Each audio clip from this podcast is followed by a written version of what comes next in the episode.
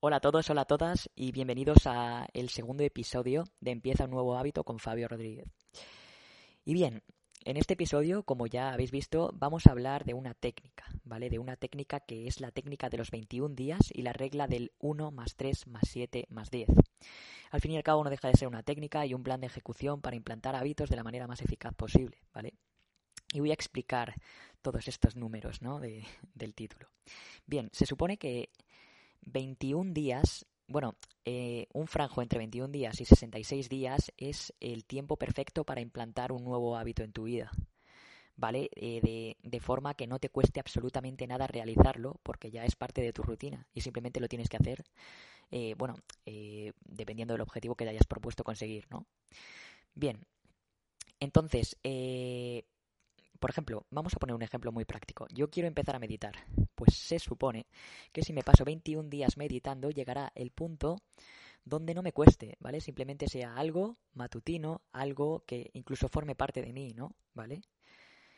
Algo que ya no es nuevo, pero que quiero seguir haciendo, ¿no? Y, esto está muy bien, por ejemplo, para cuando no tienes motivación, simplemente tienes que hacerlo porque hay que hacerlo, ¿vale?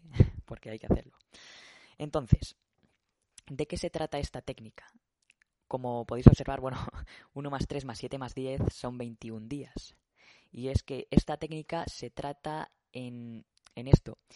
En, esto, en estos 21 días, eh, dividirlos en cuatro etapas, cuatro fases, ¿vale? La primera que dura un día, la segunda que dura tres días, la tercera que dura siete días y la cuarta que dura diez días, ¿vale? Y con estas cuatro fases iremos escalando, ¿A qué me refiero? Voy a poner un ejemplo práctico, el, eh, el mismo que he puesto antes, meditar. Bien, yo el primer día eh, quiero meditar, eh, bueno, primero, eh, yo recomiendo, ¿vale? Si quieres ponerlo en práctica, pues ponértelo en una hoja, ¿no? Estas cuatro fases. Entonces, el primer día, que sería la fase primera, que solo dura un día, simplemente quiero empezar a meditar, entonces voy a hacer dos minutos de meditación. Así de fácil, dos minutos, algo muy sencillo. O sea, no te puedes poner ninguna excusa, son dos minutos. ¿Vale? Y entonces lo hago. Una vez eh, lo he conseguido, eh, al día siguiente empezaría la segunda fase, que dura tres días. Donde, por ejemplo, me voy a poner el objetivo de meditar durante esos tres días, cinco minutos cada día.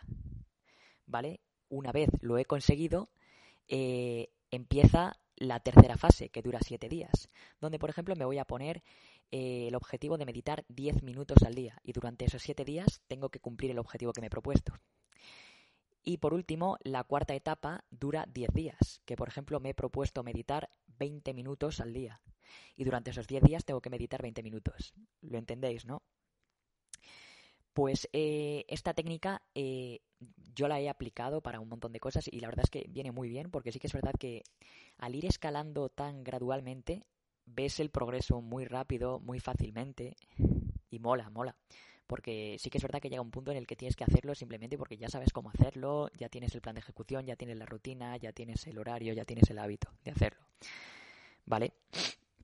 Entonces es una técnica muy simple, pero que eh, a lo largo de este podcast, cuando veremos, eh, cuando veamos casos prácticos como meditar, ducharse con agua fría, etcétera, cosas que creo que puede, puedo aportar valor, ¿no? Por, lo que sé, pues eh, esta técnica para aplicarlo está bastante bien, ¿vale?